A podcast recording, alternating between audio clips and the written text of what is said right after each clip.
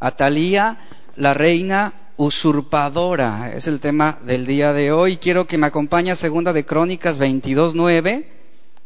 Segunda de Crónicas 22.9. Vamos a leerlo. Dice, y buscando a Ocosías, el cual se había escondido en Samaria, lo hallaron y lo trajeron a Jehú, y le mataron y le dieron sepultura, porque dijeron, es hijo de Josafat quien de todo su corazón buscó a Jehová, y la casa de Ocosías no tenía fuerzas para poder retener el reino.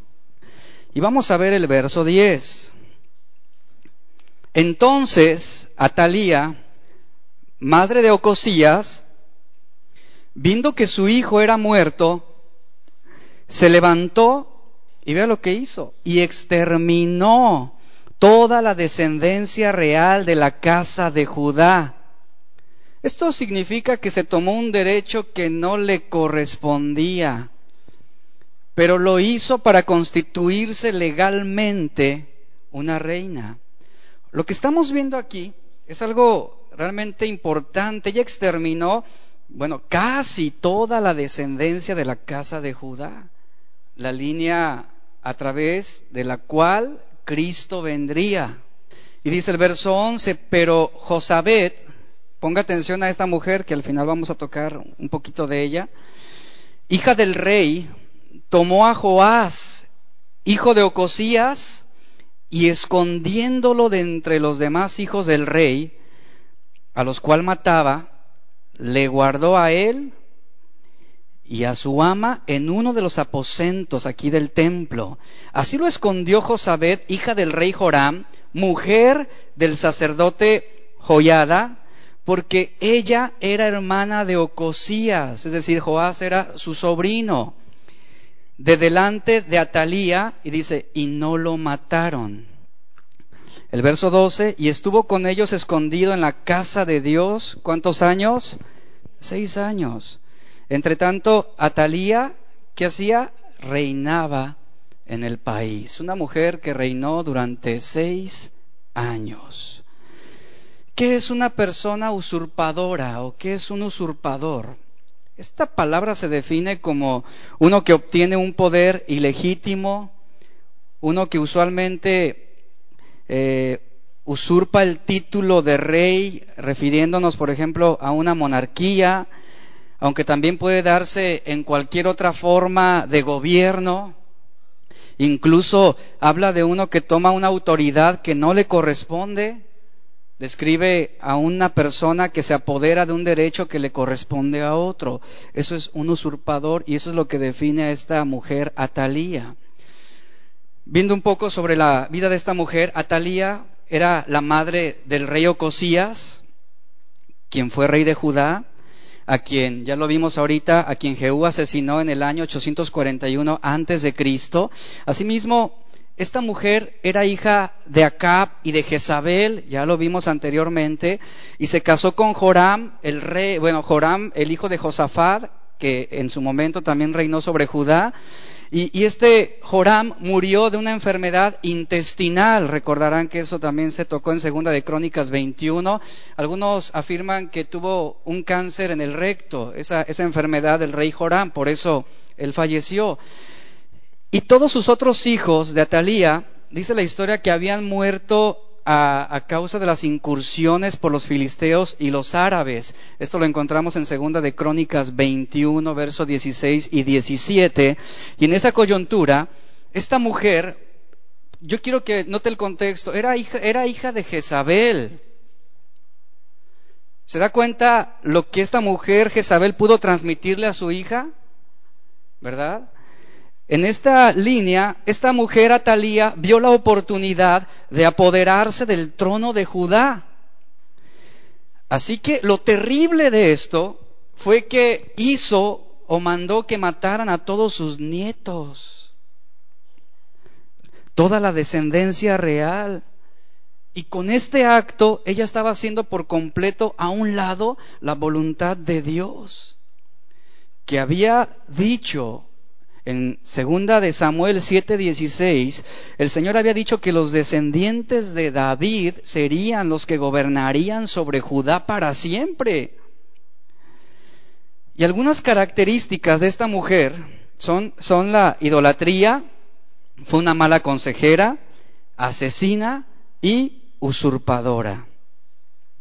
Como madre, ella causó estragos en la vida de su hijo Cosías. Y, haciendo un breve análisis sobre esto, ¿cuánto daño ocasionamos como padres cuando no somos un buen ejemplo para nuestros hijos? Y ese es el caso de Atalía. El pecado que ellos miren en nosotros como padres, en algún punto de su vida lo van a imitar y lo van a engrandecer. Si permitimos pequeñas proporciones de pecado en nuestra vida, nuestros hijos lo van a reproducir en mayores proporciones.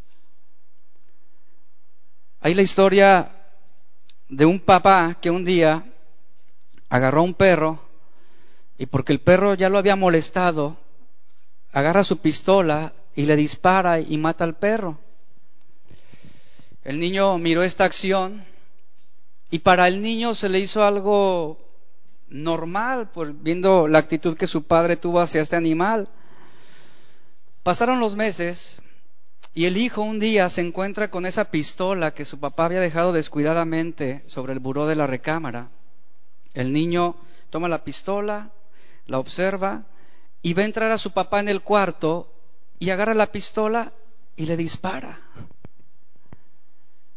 ¿Por qué se ejecutó esta acción? Por lo que él miró en su propio papá.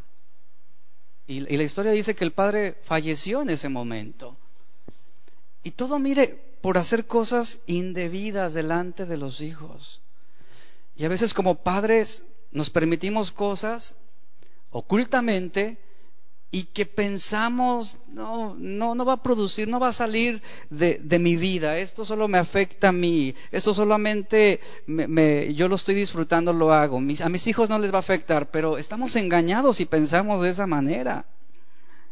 Y aquí tenemos a una mujer de Dios, como lo vimos ahorita, que se llama, o se llamó Josabed, que fue hija del rey Joram, que fue la hermana de Ocosías, esposa del sacerdote Joyada, esta mujer, vea, valerosamente, una mujer de Dios, toma a su sobrino Joás, el hijo del rey Ocosías, y, vea la acción, ya lo leímos, la acción que ella hizo fue resguardarlo en la casa de Dios junto con su niñera durante seis años. Durante seis años reina Atalía sobre Judá, llevando al pueblo a la fornicación, llevando al pueblo a inclinarse ante los dioses paganos, y aunque Atalía eh, en cierta medida fue tolerante con el culto a Dios, su corazón estaba apartado de él. No amaba a Dios. Más adelante dice la historia, esto lo vamos a ver ya más completa, eh, más entero en, la siguiente enseñanza. Dice la historia que el sacerdote Joyada prepara lo que podríamos llamar un golpe de estado contra Atalía.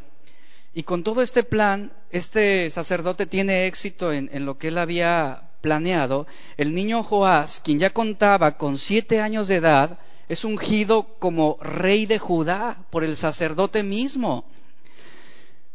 Inmediatamente luego de esta proclamación de Joás como rey a sus siete años de edad, se sentencia a muerte a esta reina Atalía, dice la historia. Segunda de Crónicas 23-21 nos dice, y se regocijó todo el pueblo del país y la ciudad estuvo tranquila después que mataron a Atalía a filo de espada. Hubo una celebración de parte de la ciudad, de parte del pueblo, del país, bueno, en parte de, Judá más bien, por la muerte de esta mujer malvada. Analicemos a esta mujer nuevamente. Ella es hija de Acab y Jezabel. Eso hay que tenerlo presente en el desarrollo de, de esta enseñanza. Por lo que sabemos de Acab y Jezabel, Acab fue un hombre débil o un esposo sin carácter ni autoridad, quien estaba sujeto a su mujer. Esa era la clase de, eh, esposo que, que, podemos describir de Acab. Y Jezabel fue una mujer manipuladora, controladora, quien desempeñaba el papel dominante no solo en el matrimonio, sino también en el reino. Por ahí dice en una frase, ¿no? De tal palo, tal astilla. Entonces, si Jezabel era controladora, manipuladora y dominante, ¿qué pudo haberle transmitido a su hija Talía? Muchas veces el carácter de los padres es reproducido en los hijos y los hijos imitan lo que ven en los padres. Por lo tanto, no podemos esperar nada bueno de Atalía. No podemos esperar que ella haya sido una buena mujer si tuvo un mal ejemplo, porque lo que vemos en esta breve descripción sobre ella, su vida fue un completo desastre ante los ojos de Dios, y no solo de Dios, sino también delante de los hombres. Acab y Jezabel eran un matrimonio disfuncional. ¿En qué sentido? Donde los roles estaban invertidos. Y cuando una mujer es manipuladora, tiende a ser opresiva y asfixiante. Y por lo regular, o sea, un patrón de conducta en este tipo de personas es que muestran un endurecimiento en su corazón. En un matrimonio son un problema tanto un marido sin autoridad como una esposa sin sujeción. En un matrimonio, cuando el esposo ama, de la manera en que Cristo amó a la iglesia, está facilitando el sometimiento de su esposa. Si la esposa es una mujer sometida, va a facilitar que su esposo la ame de la manera como Cristo la amó. Es, es, algo que queda aquí implícitamente, ¿no? Se entiende claramente. Pablo dice en Efesios 5:22 que las casadas estén sujetas a sus propios maridos como al Señor.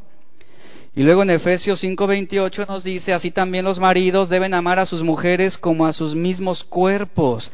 El que ama a su mujer, a sí mismo se ama. La palabra de Dios hace dos demandas importantes. Al hombre que ame incondicionalmente a su esposa y a la mujer, sométase a su marido pero debe ser algo mutuo. Sin embargo, vean, si estas dos conductas que estamos viendo como el amar y el sujetarse no se producen en el matrimonio, esto no exime ni al esposo ni a la esposa de obedecer el mandamiento que Dios le ha encomendado. No porque la mujer no se someta como él quisiera, eso no implica que el varón quede eximido de no amarla. O no porque el varón no la ame de una forma incondicional o como ella esperaría, eso no exime a la mujer de mantenerse sometida bajo el precepto de Dios. La inclinación natural en el matrimonio, ¿cuál es? Pues tú no me amas, tú no me muestras afecto, pues yo no me someto a ti. O viceversa. Ah, no te sometes a mí, entonces voy a ser áspero contigo. Y eso no exime la responsabilidad que tenemos ante nuestra pareja. Es lo que la Biblia claramente nos enseña. Y aquí estamos viendo una triste descripción de esta mujer. Una madre, vemos por ejemplo, que estaba dando malos consejos a su hijo Cosías. Y tenemos a una abuela Jezabel que finalmente llevó a la ruina a su propio nieto. En otras versiones de la Biblia leemos que estas dos mujeres, tanto la madre y la abuela, instigaron a Ocosías a que fuera malo, a que fuera perverso. Y sabemos que Atalía influyó fuertemente en la conducta de Ocosías, aconsejándolo a que él hiciera lo malo delante de los ojos de Dios. Y esa es la terrible situación y, esas son las consecuencias que se van a desligar de una conducta así o de una madre que malaconseja a sus hijos, igual un padre. Quizá como esposa y madre usted aquí en esta mañana, usted no se considera tan perversa, ¿verdad? Viendo lo que hemos visto de Atalía, quizá no se considera eh, tan perversa como Atalía. A lo mejor usted puede decir, no, pues yo nunca voy a considerar matar a mi descendencia. Es más, ni pensarlo.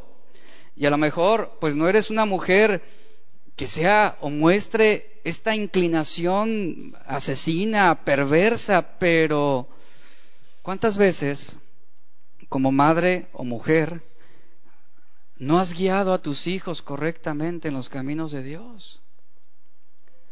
A lo mejor tú dices, bueno, yo nunca he guiado a mi hijo en los vicios, nunca lo he guiado a la drogadicción, nunca lo he guiado a la crueldad, le he dado buenos consejos. Posiblemente sea así tu caso. Pero recordemos algo importante, que igual de malo es no decir nada. Igual de malo es no corregir. Una madre que no disciplina a sus hijos y que no los instruye en los caminos de Dios puede ser igualmente perversa que Atalía. Y bueno, esto también aplica al varón como esposo, ¿no? ¿Y cuál es la labor que nosotros tenemos delante de Dios en el cumplimiento de este papel? Debemos advertir, ¿Para qué? Después estorbar. Nunca, nunca solapar e inducir a nuestros hijos a que hagan lo malo. Y aquí la pregunta es, ¿hemos advertido a nuestros hijos sobre los peligros de este mundo? ¿Cuánto tiempo dedicas a la oración con tus hijos? ¿Cuántas veces al día o cuándo fue la última vez que tú te sentaste con tu hijo, no para y no para regañarlo y no para reprenderlo, sino que te sentaste con él para hablar palabra de Dios, para instruirlo, para animarlo? ¿Cuándo fue la última vez que estuviste con él instruyéndolo?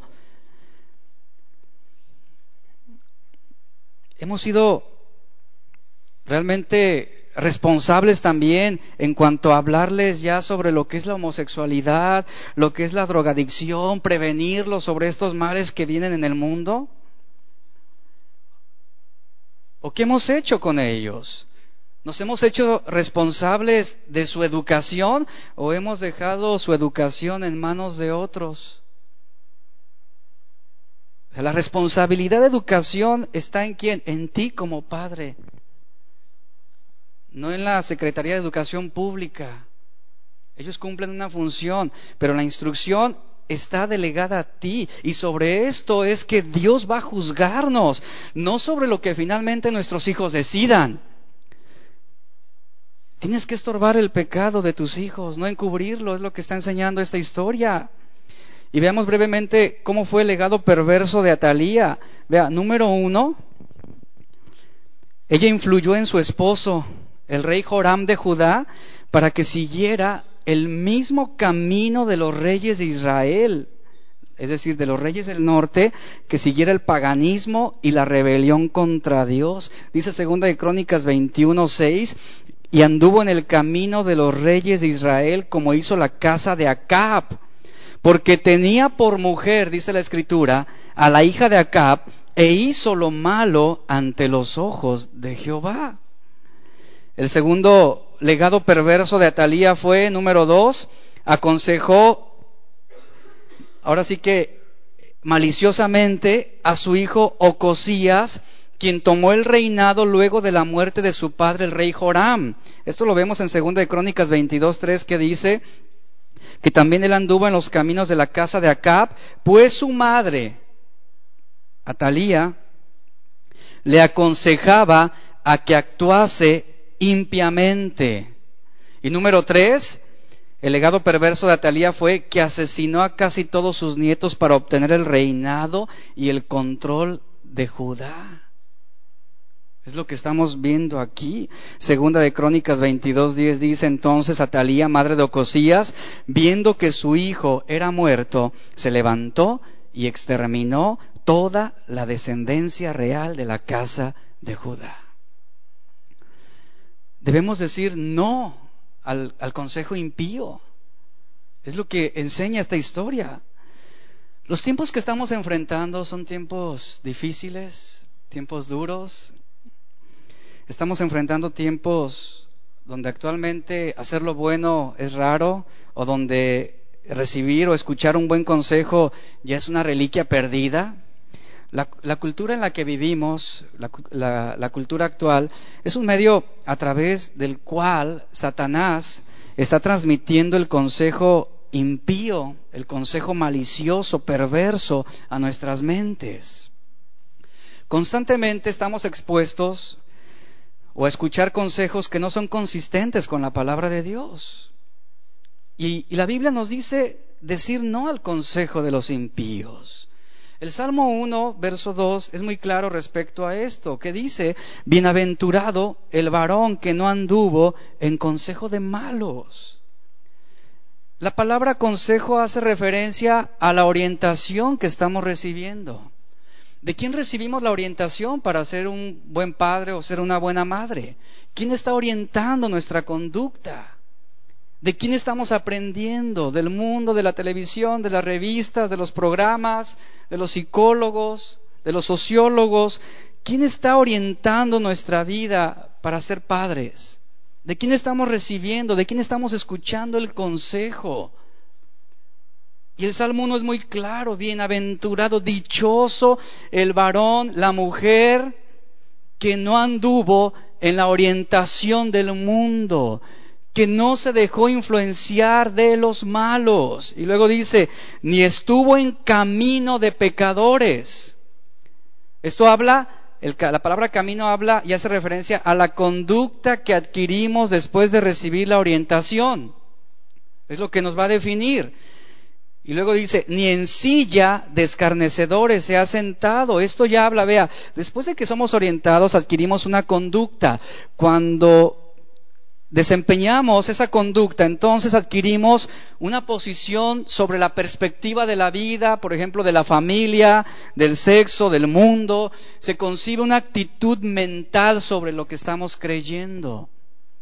Actualmente, un homosexual, por ejemplo, tiene una posición bien definida de lo que es el homosexualismo y, en su criterio y a causa del consejo de los malos que lo ven bien porque recibieron esa orientación, adquirieron la conducta y concibieron la actitud mental sobre eso y eso finalmente está rigiendo su manera de vivir.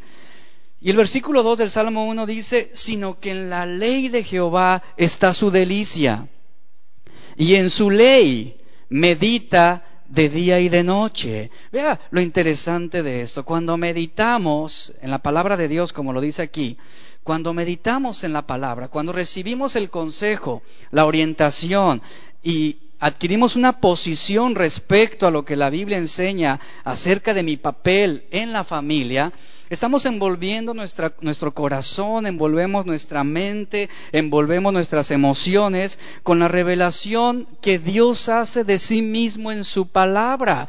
Y cuando somos dependientes de la palabra de Dios para ser orientados, para tener una conducta y mantenernos en una posición, hallamos estabilidad, hallamos identidad y por consecuencia vendrá la bendición divina.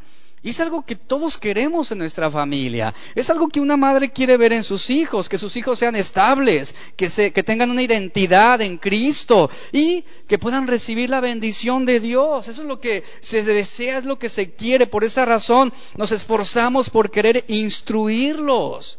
Pero si como padres no estamos dedicando ese tiempo a meditar en la ley de Dios, si realmente no es nuestra delicia la meditación, la instrucción, la enseñanza de la palabra de Dios, no podemos esperar resultados buenos en nuestros hijos. Estamos en una época donde de forma consistente se está desprestigiando el orden de Dios para la familia y donde violentamente se está atentando contra la voluntad divina, establecida, en eh, refiriéndome ahorita específicamente para la mujer. Se ha violentado el orden de Dios para la mujer. En esta época escuchamos mucho sobre, por ejemplo, la liberación de la mujer, sobre el feminismo, sobre la igualdad de derechos, la igualdad dentro del matrimonio. ¿Qué está pasando en esta época? Se están perdiendo los valores que Dios diseñó para la mujer. Se está corrompiendo, se está torciendo el orden que Dios estableció en cuanto a su identidad como ayuda idónea. Remontémonos al Edén. ¿Qué pasó en el Edén? Satanás a quien engañó? A la mujer. Y actualmente Satanás, él no está pasivo, él sigue y continúa engañando a la mujer, pero ahora escuchen el aspecto de su feminidad. Según el Consejo del Mundo, o lo que la sociedad actual piensa, según el Consejo de los Malos, la mujer ideal, ¿cómo debe ser? Según el mundo, la mujer ideal debe ser independiente, sofisticada, debe ser agresiva, dominante, autosuficiente y sensual. Eso es lo que define el mundo como una mujer ideal. Pero una mujer fuerte, bíblicamente, es aquella que está humillada a la voluntad de Dios. Cosa que no sucedió en Natalia. Una mujer que vive día a día a merced del propósito y el plan de Dios, que está interesada en cumplir el propósito de Dios para su vida. Y mire, cuando una mujer una mujer está humillada ante la voluntad de Dios y cuando una mujer es orientada por el consejo de Dios, por consecuencia, eso la hará una mujer dulce, una mujer tierna, una mujer sabia, bondadosa, prudente y sumisa por consecuencia. Es el resultado que se va a dar de una forma inherente. Pero analicemos un poco cómo Satanás ha tergiversado la identidad de la mujer. ¿De qué manera? La ha convencido de que ella no necesita nada ni a nadie para ser o para sentirse realizada, que ella es la que está en control de su vida. Y es el engaño actual de Satanás sobre las mujeres. Y, el, el engaño es ese también, que ser una ayuda idónea, pues es un desprestigio o una tontería. Pero ese es el patrón bíblico. Atalía fue una mujer que eliminó toda distinción legal entre hombres y mujeres. Por esa razón ella se impuso en el trono. Desde esa perspectiva, Atalía es la representación de un sistema que procura abolir la estructura bíblicamente familiar. Atalía es la representación de una mujer agresiva, que, está marchando por la legalidad, por ejemplo, del aborto y que está exigiendo una igualdad de derechos ante la ley. Es lo que estamos viendo actualmente en nuestra sociedad. Vimos ahorita la historia que hizo esta mujer. Ella tomó un lugar que no le correspondía en el reino. Y eso la hizo una usurpadora. Actualmente podemos decir, si una mujer toma un lugar que no le corresponde en el matrimonio, o en la familia, está usurpando el orden que Dios estableció. Así, de esta manera, hay muchas mujeres usurpadoras cuando toman el lugar de autoridad en el matrimonio, que se sublevan al esposo y es el marido el que finalmente se somete a su autoridad.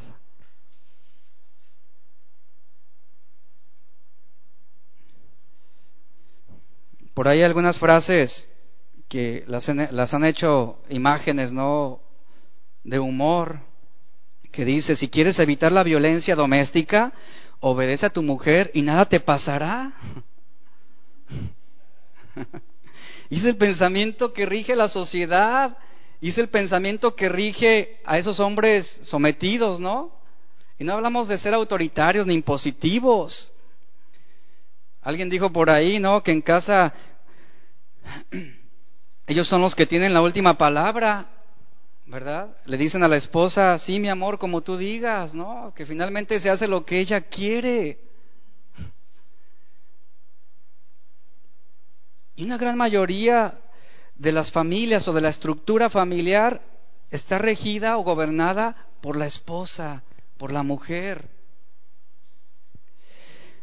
Y veamos cómo el mismo tentador, la misma serpiente, sigue actuando, sigue causando estragos en la identidad de la mujer. ¿De qué forma? Todavía en nuestros tiempos el, enemigo sigue seduciéndola sutilmente. ¿Y qué le está diciendo la serpiente a la mujer? No, Dios no dijo que fueras una mujer sumisa.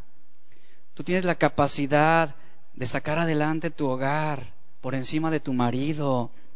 Debes defender tus derechos porque nadie más lo hará. No debes servir a tu marido. Tú puedes gobernar mejor tu hogar. Y ahí está la serpiente, ¿verdad? Actuando sutilmente en el matrimonio. ¿Cuántas veces mujeres no han escuchado la voz de la serpiente que dice, tu marido es un pasguato? Él no decide bien. Él no decide correctamente. Hazlo tú y enséñale cómo ser un verdadero hombre. Y las mujeres se la creen. Y luego las mujeres se imponen al marido y, lo quieren obligar a hacer cosas. Y ahí está Talía. Y los argumentos de la serpiente siguen siendo engañosos, pero presentados sutilmente, de una forma inofensiva. Proverbios 4, 14 y 15 dice, no entres por la vereda de los impíos, ni vayas por el camino de los malos, déjala, no pases por ella, apártate de ella, pasa, así nos dice Proverbios. Cuando una mujer es engañada, y concibe esta falsa identidad sobre su papel, sobre su persona, sobre sus sentimientos y aún sobre la autoridad que ella misma se está imponiendo, las consecuencias del engaño son severas. Una mujer no va a ser feliz ni va a sentirse completa violando el decreto que Dios estableció para ella dentro de la familia. Está violando el diseño divino. Una mujer puede quedar devastada físicamente, emocionalmente, mentalmente, espiritualmente, si ella intenta tomar un papel que no le corresponde dentro de la familia.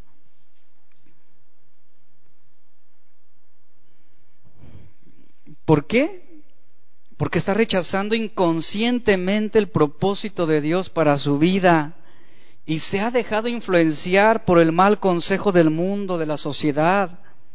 Y es lamentable cómo muchas mujeres están atrapadas entre mentiras de esta sociedad y muchas de ellas están pagando las consecuencias dolorosas en sus conciencias, en sus cuerpos, en sus corazones, en sus familias, en sus matrimonios, en sus hijos y hasta en sus nietos, como el caso de Jezabel y Atalía. Cuando Dios creó al hombre y a la mujer, ¿cómo los hizo? Idóneos. Había armonía, había armonía en cuanto a sus sentimientos, en cuanto a su carácter, en cuanto a sus necesidades. Sin embargo, entra el pecado en el matrimonio. ¿Qué hace?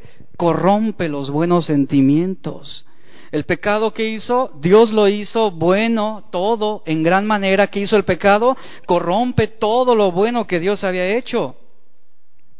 Y actualmente, el matrimonio es una ráfaga de celos, de incomprensión, de heridas, de desacuerdos, de egoísmo.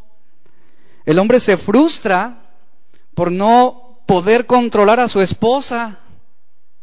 Y la esposa se enoja por tener que controlar a su marido. Y son las consecuencias del pecado. Y eso es lo que está rigiendo actualmente muchas familias y muchos matrimonios. Y algo importante aquí es que debemos aceptar, algo importante, que desde la creación, desde el origen, el propósito, el plan de Dios para la mujer, ¿cuál fue? Que fuera hecha del hombre para el hombre. Ese era el plan de Dios. Una mujer hecha del hombre para el hombre y que fue dada al hombre no para que el hombre la domine, no para que el hombre se imponga y la humille, sino que fue dada al hombre como una ayuda idónea para que pudiera satisfacer sus necesidades, para que, para que pudieran estar en, en, en, en sincronía con el plan y el propósito de Dios. Y una mujer realizada, una mujer fuerte, una mujer digna, es aquella que cumple con la función para la cual Dios la ha creado. En este caso, el ser una ayuda idónea para su esposo. No estoy hablando de una esclava, entendamos el concepto, una ayuda idónea, una mujer que está en armonía con su esposo. Entonces aquí es importante, ¿cómo podemos lograr esta unificación? ¿Cómo podemos lograr esta armonía dentro del matrimonio si el pecado está interviniendo, si el pecado ha corrompido todo lo bueno?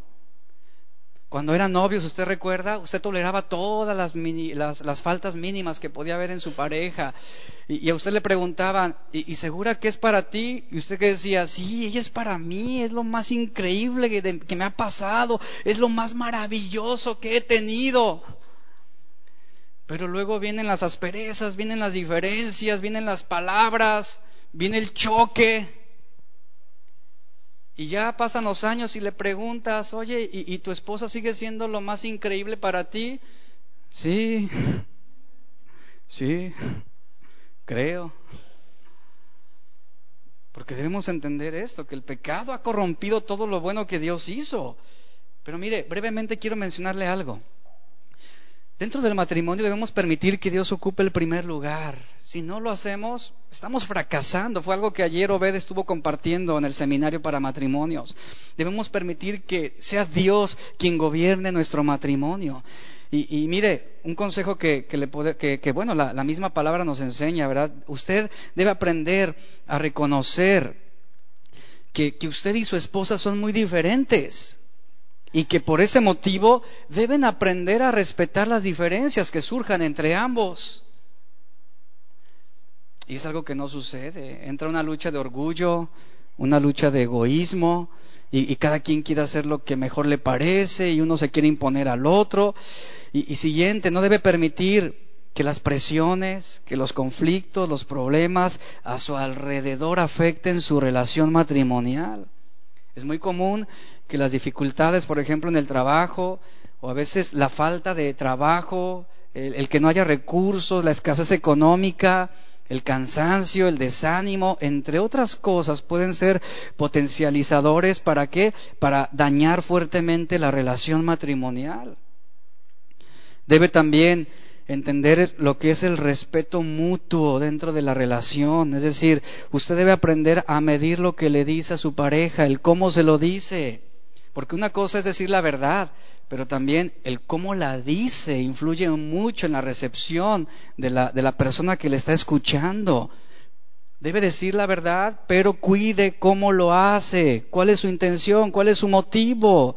De lo contrario, si usted dice la verdad de una manera áspera, inadecuada, usted va a ofender, usted va a causar fuertes heridas dentro de la relación matrimonial.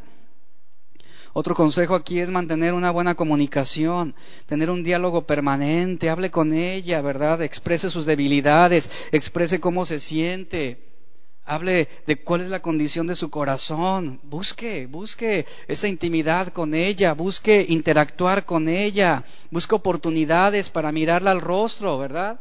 y decirle lo que está pasando también en su vida. Es algo que como hombres necesitamos practicar, necesitamos aprender cada día. Y eso va a mejorar mucho la relación matrimonial.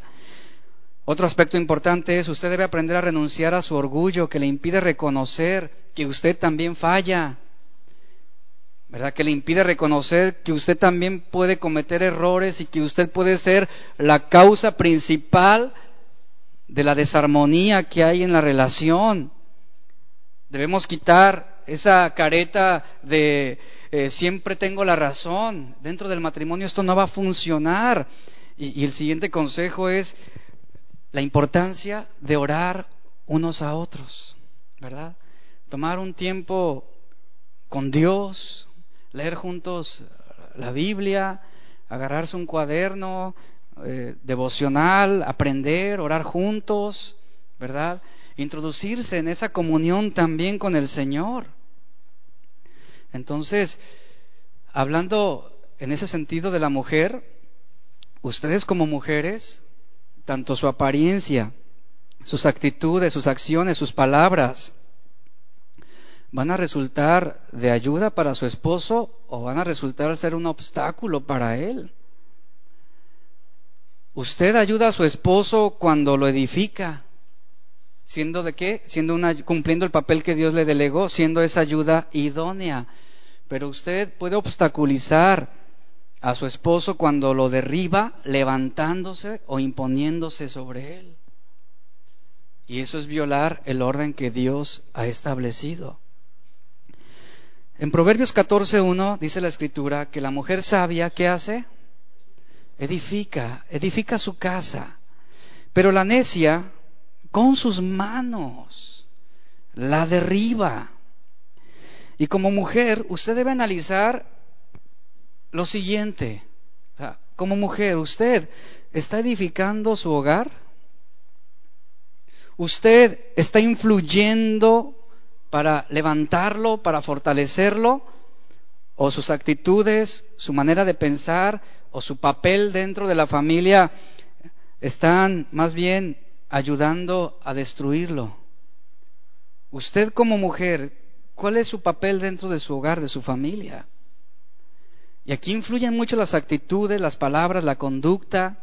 Eso va a definir si usted es una mujer sabia o una mujer necia, porque la manera en cómo usted se conduzca dentro de su casa, eso va a impactar el desarrollo de su matrimonio también, va a impactar el desarrollo de sus hijos, va a impactar a la sociedad misma y va a generar una influencia sobre las futuras generaciones. Y es el impacto que a lo mejor no podemos percibir naturalmente o no podemos mirarlo ahorita y concentrarlo, pero es el impacto que una mujer sabia puede tener sobre sus nietos y sobre sus bisnietos. Necesitan ser una mujer que edifica su casa como la Biblia lo enseña, que eso es contrario a lo que esta reina Talía manifestó. Una mujer que edifica, ¿qué hace? ¿Cómo se comporta?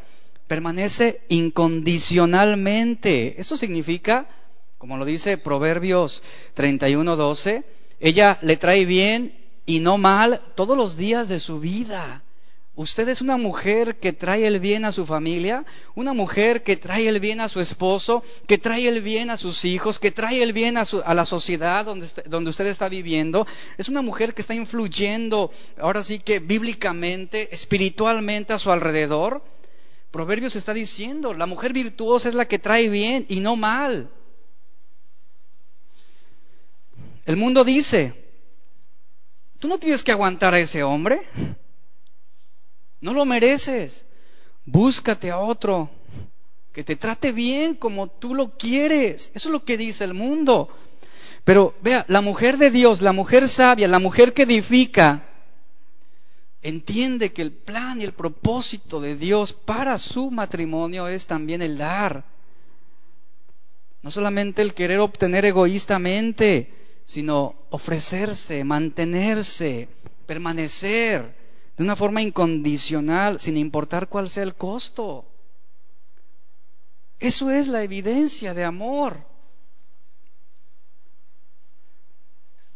Estuvimos en, en Guadalajara, fuimos a ver a, a una mujer, ella ya grande, muy querida de nosotros, y estaba pasando una situación muy difícil con su esposo, ya también grande, estaba muy enfermo, al grado de que el esposo ya estaba prácticamente incapacitado aún para ir al baño o para levantarse de la cama. Y pasamos un tiempo con, con ella, platicando, y ella, con los ojos llorosos, ella nos decía, después de tantos años de matrimonio, es ahorita que estoy entendiendo qué es el amor. Hasta ahorita estoy comprendiendo realmente lo que es darte incondicionalmente. Disponer tu tiempo, tus fuerzas, cuando a veces no las tienes, para poder soportar, para poder sanar las heridas de tu esposo, para poder levantarlo, para poder asearlo. Una situación muy difícil. Pero ella, ella decía lo siguiente, muchos años yo he escuchado acerca del amor y lo que debe ser el amor dentro del matrimonio, pero realmente hasta ahorita, por la situación en la que me encuentro, puedo entender. Puedo entender lo que es amar a una persona, a un hombre, de una forma incondicional. Sobre todo cuando mis fuerzas físicas ya no pueden más. Y eso es permanecer de una forma incondicional. Una mujer que edifica es aquella que rinde cualquier clase de problema a Dios. No lo expone a la comadre, no va con los demás, con los vecinos, va con Dios primeramente. Lo presenta ante el Señor. Y si el marido es un problema, y si el marido es necio, y si el marido es terco, cosa que no pasa, ¿verdad? Si el marido es obstinado, tú como mujer que edifica, también ve, debes evitar ser una mujer demandante, una mujer orientada a defender sus derechos, porque eso no justifica una mala actitud. Porque esta clase de mujer esclaviza a, a, su esposo, esclaviza a sus hijos y a los demás a expectativas que no pueden llenar. Tú debes rendir cualquier situación, cualquier circunstancia ante Dios. Ante Dios solamente. Exponer tu corazón ante el Señor. Una mujer que edifica es una mujer que confía en Dios también. Una mujer que será capaz de responder a la autoridad de su esposo con sumisión, con obediencia. La mujer que se resiste a seguir la dirección de la cabeza que le fue dada por Dios, se considera rebeldía, inconformidad. Eso, es, eso es una terquedad. Y eso, vean, una mujer que quiere ser o tomar el papel del esposo dentro de la familia, está poniendo en riesgo el desarrollo espiritual, emocional de su hogar. Una mujer que tiene el deseo de control va a traerle problemas al marido, va a traer problemas a la familia. Y vean, esta tendencia de algunas mujeres de ese deseo de control, pues es algo o es parte de la maldición que resultó de la caída del hombre. Volvemos nuevamente al Edén, porque un, un hogar puede ser destruido y maldecido cuando una mujer dominante y manipuladora tiene el control. Pregúntele a Adán qué le sucedió. Vino la maldición por dejarse llevar, por permitirse influir de esa forma. Una mujer que edifica es una mujer misericordiosa, perdonadora, que cubre una multitud de pecados con su amor, hablando del marido, y viceversa hablando también del esposo, ¿no? Una mujer virtuosa es esa, muestra misericordia, es perdonadora, cubre a su esposo con su amor. Y, y la característica de esta mujer que edifica su casa, de esta mujer que es sabia, es una mujer que es rápida en olvidar los agravios, las ofensas. La mujer insensata, la mujer necia, ¿qué hace? se remonta a los años pasados, hace 20, 30 años, y trae al presente y trae al marido nuevamente a juicio de cosas que sucedieron hace una eternidad. Y eso no es una mujer sabia, y eso no es una mujer que sepa edificar su propia casa. La mujer sabia es rápida en olvidar. ¿Por qué razón?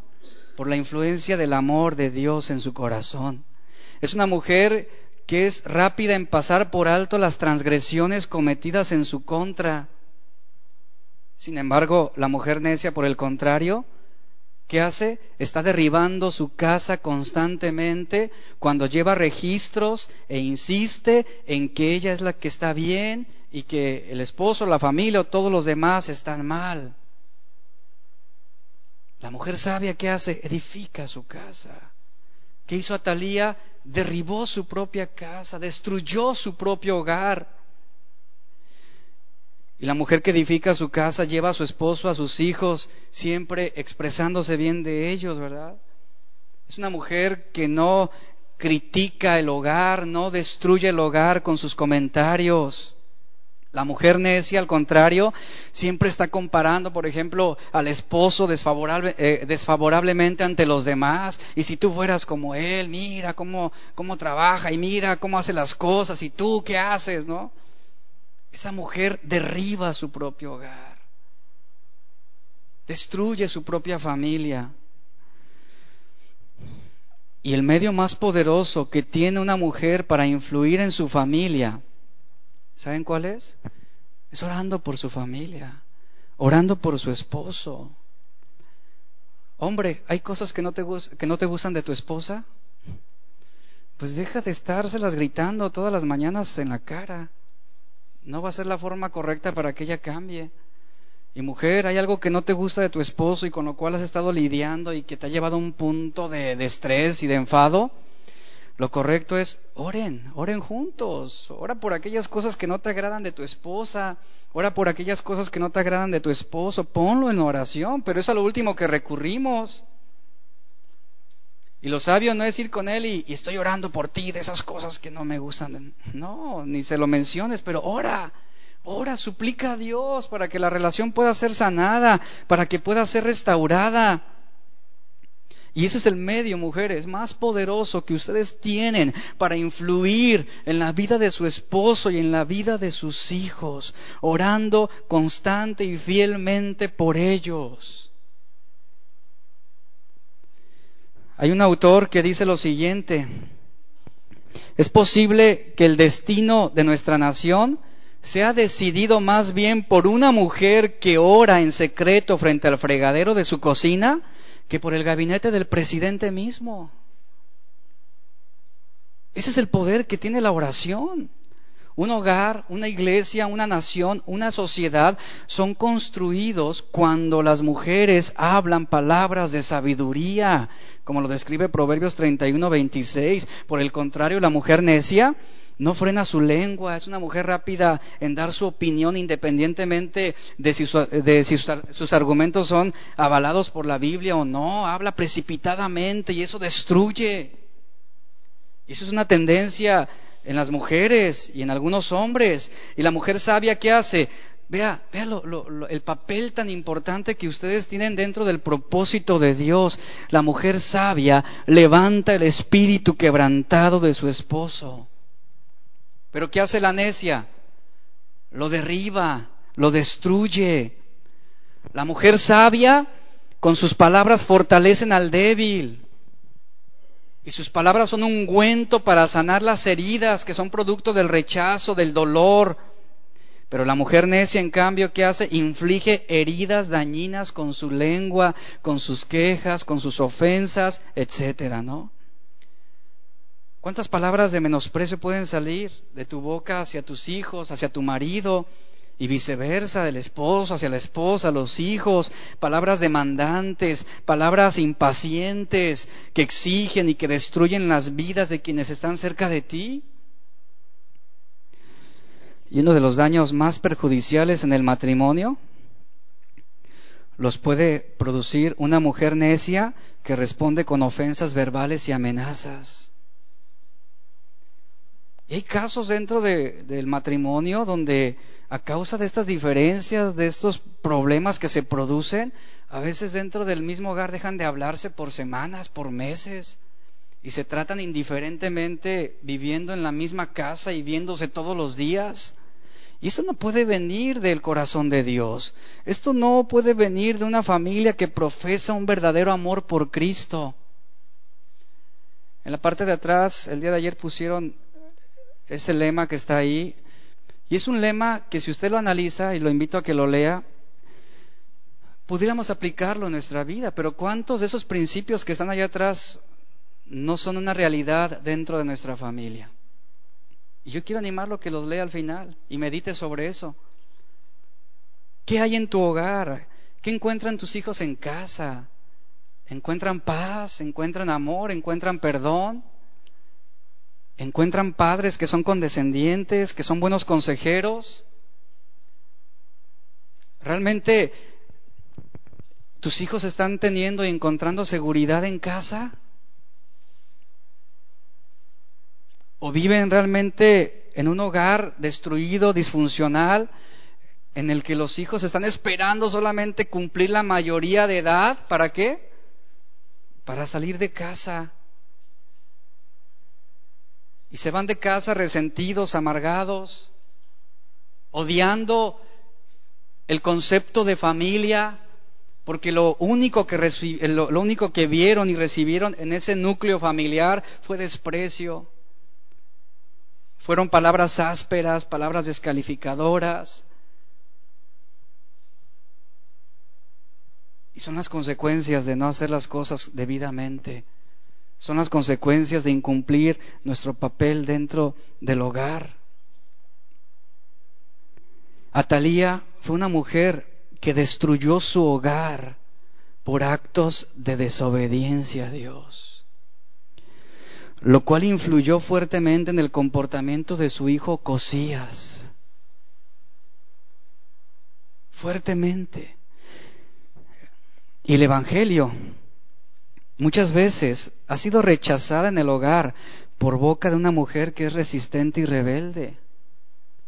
Y también por un esposo que no ha sabido instruir y guiar a su familia correctamente, que le ha delegado de una forma pasiva esa responsabilidad a la mujer. ¿De qué, ¿De qué, manera estás edificando tu casa? ¿De qué manera estás construyendo un hogar firme, fuerte, listo para resistir los embates de esta vida, las presiones de esta sociedad? Un hogar piadoso requiere de una mujer moralmente pura en todos sus aspectos. Una mujer que no puede estarse llenando la cabeza de literatura mundana, de libros, de revistas, de internet, de novelas. Requiere un hogar donde la mujer llene su cabeza y sus pensamientos de la palabra de Dios. Pero cuando permitimos el consejo del mundo, estamos invitando a Satanás a que ataque directamente nuestra familia. ¿Y qué tantas cosas no hemos permitido en casa? ¿Qué tantas cosas no, no le hemos abierto la puerta para que pasen e influyan en la conducta de nuestros hijos? ¿Cuántos programas de televisión no hemos permitido y que han contaminado la inocencia de nuestros hijos, videojuegos, etcétera? Pero nosotros lo vemos inocentemente, no pasa nada, todos lo hacen, todos ven esto, todos juegan esto. Pero ¿sabes qué va a suceder en un futuro? Eso que tú estás permitiendo ahorita va a detonar fantasías en tus hijos y va a empezar a corromper el ideal en sus corazones, van a, sus corazones van a empezar a desviarse y van a querer empezar a querer vivir como el mundo lo está marcando. Y son muchas cosas que nosotros permitimos en casa. Y la rebelión de muchos hijos de familias cristianas es el resultado de lo que los padres han permitido entrar, de lo que los padres han tolerado dentro de la casa. Y contrario a Talía, encontramos a otra mujer, ¿se, acuerda? Josabed, la tía de Joás, hermana de Ocosías. Que esta mujer realmente nunca será reconocida en los libros de historia. Tuvo una aparición muy breve, efímera, pero vea, esta mujer Josabed, esta mujer fue quien salvó a su sobrino Joás. Y lo impresionante de esto es que ella tuvo una participación importante en su educación y en su desarrollo, tuvo una influencia directa sobre él, porque seis años, recuerde que esta mujer es la esposa del sacerdote, seis años estaba enseñando, instruyendo directamente a Joás para que conociera a Dios, para que amara a Dios. Una mujer que se entregó totalmente para que Joás, siendo un niño de seis años, pudiera poner su corazón ante Dios, que pudiera, que pudiera tener sus ojos puestos en Dios. Seguramente esta mujer sabia estaba visualizando y tenía claro cuál era el propósito de Dios para la vida de su sobrino. Y se dedicó enteramente a instruirlo, a, educado, a educarlo en los caminos de Dios. Esta mujer colaboró fuertemente para que, para que siendo un niño, escuche, de seis años, fuera conducido por los caminos, la voluntad y la palabra de Dios. ¿Cuánto tiempo estamos invirtiendo nuestros hijos para que ellos sean conducidos por la voluntad de Dios? Si usted analiza las conversaciones que tiene con su esposa o que se suscitan en el hogar, ¿qué es lo que estamos hablando? ¿Qué es lo que nuestros hijos están escuchando dentro de casa? Quejas, críticas, resentimientos, inconformidades, peleas. Y todo eso queda almacenado en el corazón. Y esta mujer, vea, estuvo influyendo en este niño una mujer que le enseñó a Joás que los placeres del pecado eran temporales y que no eran buenos. Y a cambio de eso le enseñó una obediencia completa a Dios. Esta mujer enseñó a Joás a rendirse al propósito de Dios. Y vea, influyó seguramente de una forma fuerte para formar el carácter y para que Joás pudiera cumplir la voluntad de Dios. Y esto lo vamos a ver más adelante porque la escritura lo señala a él como un rey, siendo joven de siete años, que llevó a Judá a la verdadera adoración, que hizo las cosas conforme al plan de Dios. Vea, un, un niño de seis, siete años, con ese potencial espiritual para influir sobre esta nación. Vea las características de esta mujer Josabed. ¿De qué manera estamos influyendo en nuestros hijos? ¿Qué estamos enseñándoles? ¿Qué estamos instruyendo en ellos? Debemos trabajar para que nuestros hijos sean influyentes en cuanto a la palabra de Dios. ¿Usted cree que no se puede lograr? Se puede lograr se puede lograr. Un niño de seis años, de cinco años puede levantarse e influir poderosamente a través de la palabra. ¿Usted cree que un niño de cinco años no tiene la capacidad de orar? ¿De rendir su corazón delante de Dios? ¿De poderse quebrantar? ¿Usted cree que no? Lo pueden hacer. Pero ¿sabe quién está fallando? Los padres.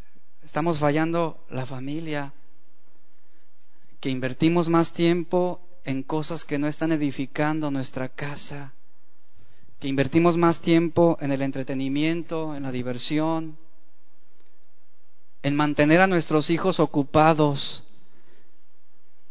con cosas que solamente están cauterizando sus sentidos espirituales.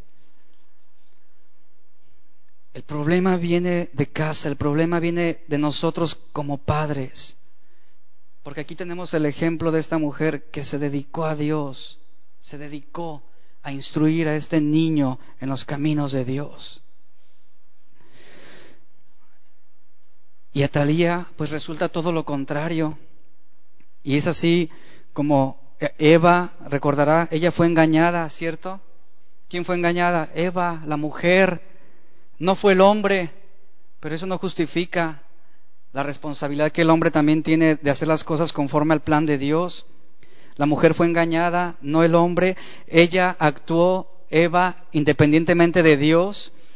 Pero vea, ¿qué hizo Eva?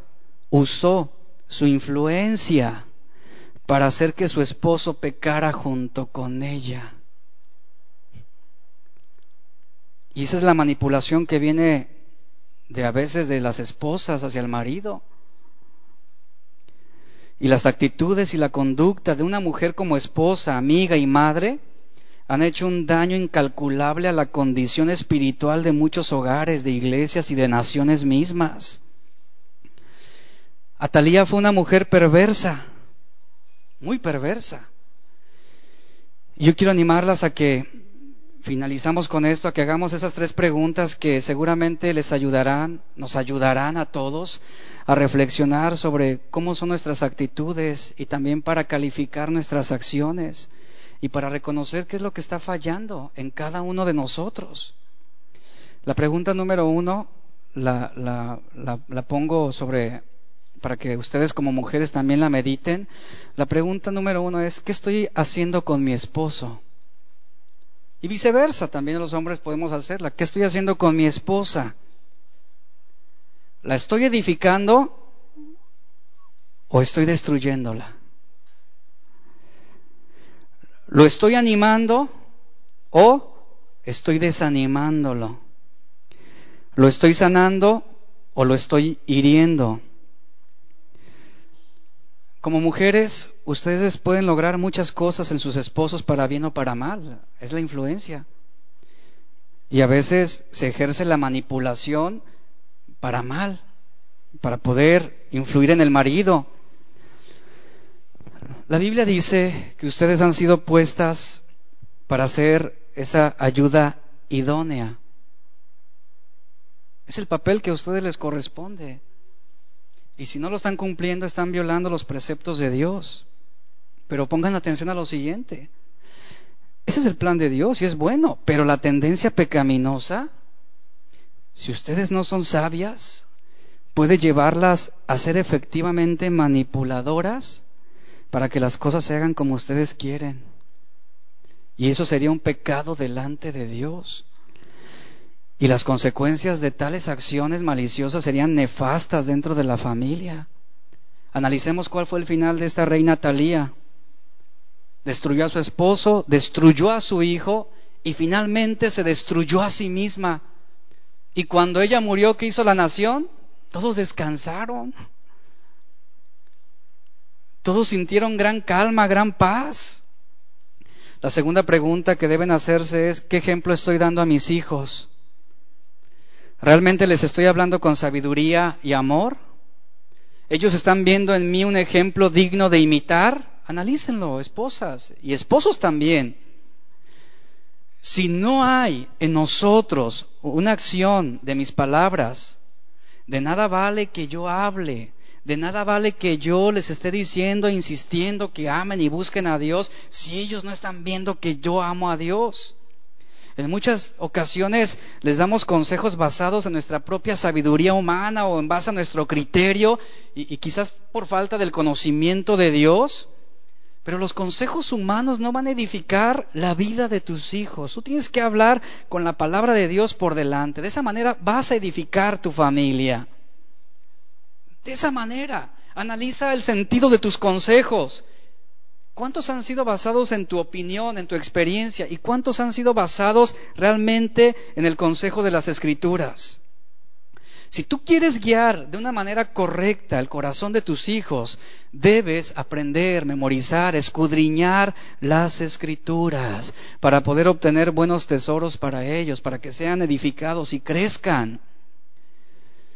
Y número tres, mujeres, sobre todo aquí enfocado a las, a las abuelas. Vean, Jezabel como abuela, ¿cómo influyó en su nieto Cosías? Mal. Influyó para que fuera perverso también. Y esta pregunta es para que lo mediten aquellas que son abuelas o abuelos, ¿no? ¿Qué legado estás dejándole a tus nietos?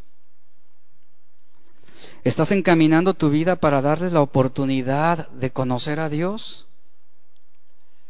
Un hombre una vez dijo lo siguiente, Sabré que fui un buen padre cuando mis nietos hagan lo que le enseñé a mis hijos acerca de Dios. Tal vez, volviendo a la historia de Atalía, tal vez no, nos atrevamos y, y, nunca pensemos, ¿verdad?, asesinar a nuestros nietos físicamente. Como lo hizo esta mujer Atalía, que fue una usurpadora. Pero ¿sabe de qué manera los podemos asesinar? No orando por ellos, no siendo un buen ejemplo para sus vidas.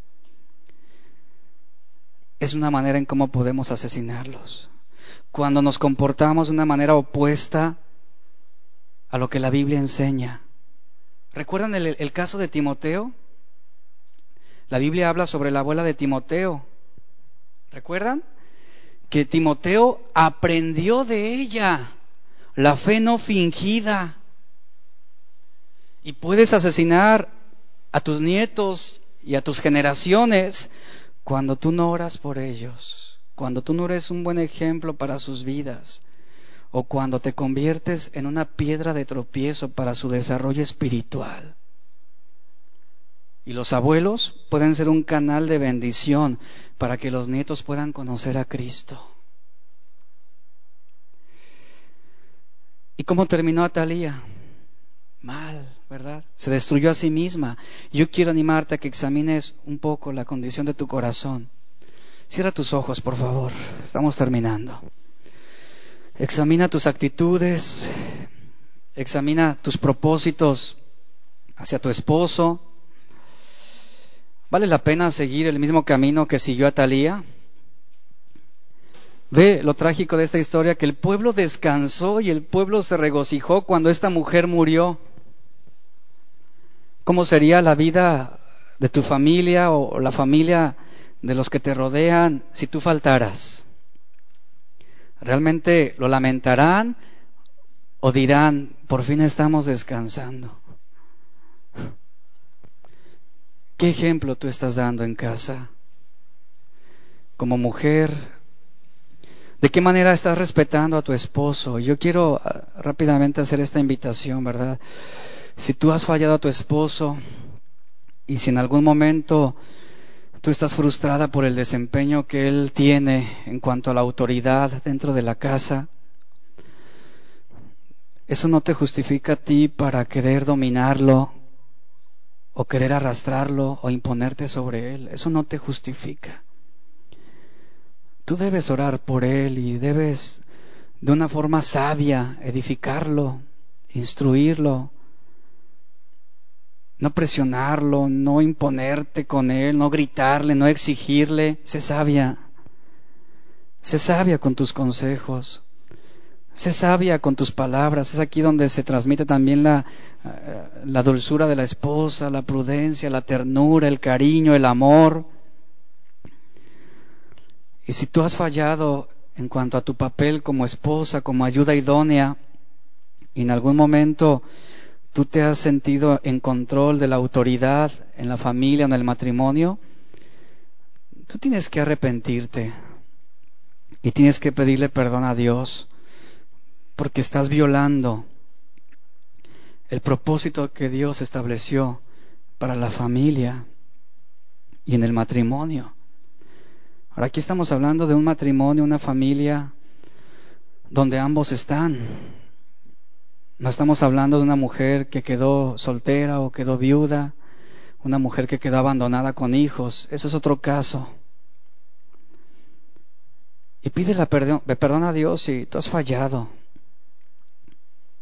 si has incumplido aún tu papel como esa ayuda idónea, y has permitido malos sentimientos, resentimiento hacia tu esposo, limpia tu corazón y viceversa, el esposo también puede estar resentido con la mujer.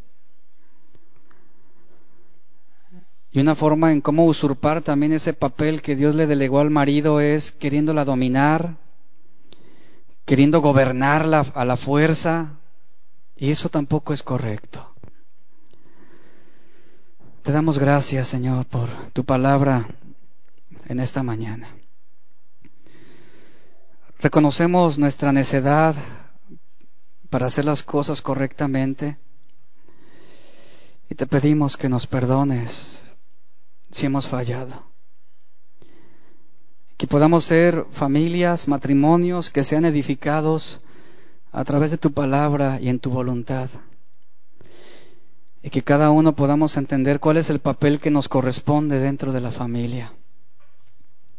Muchas gracias. En el nombre de Jesús. Amén.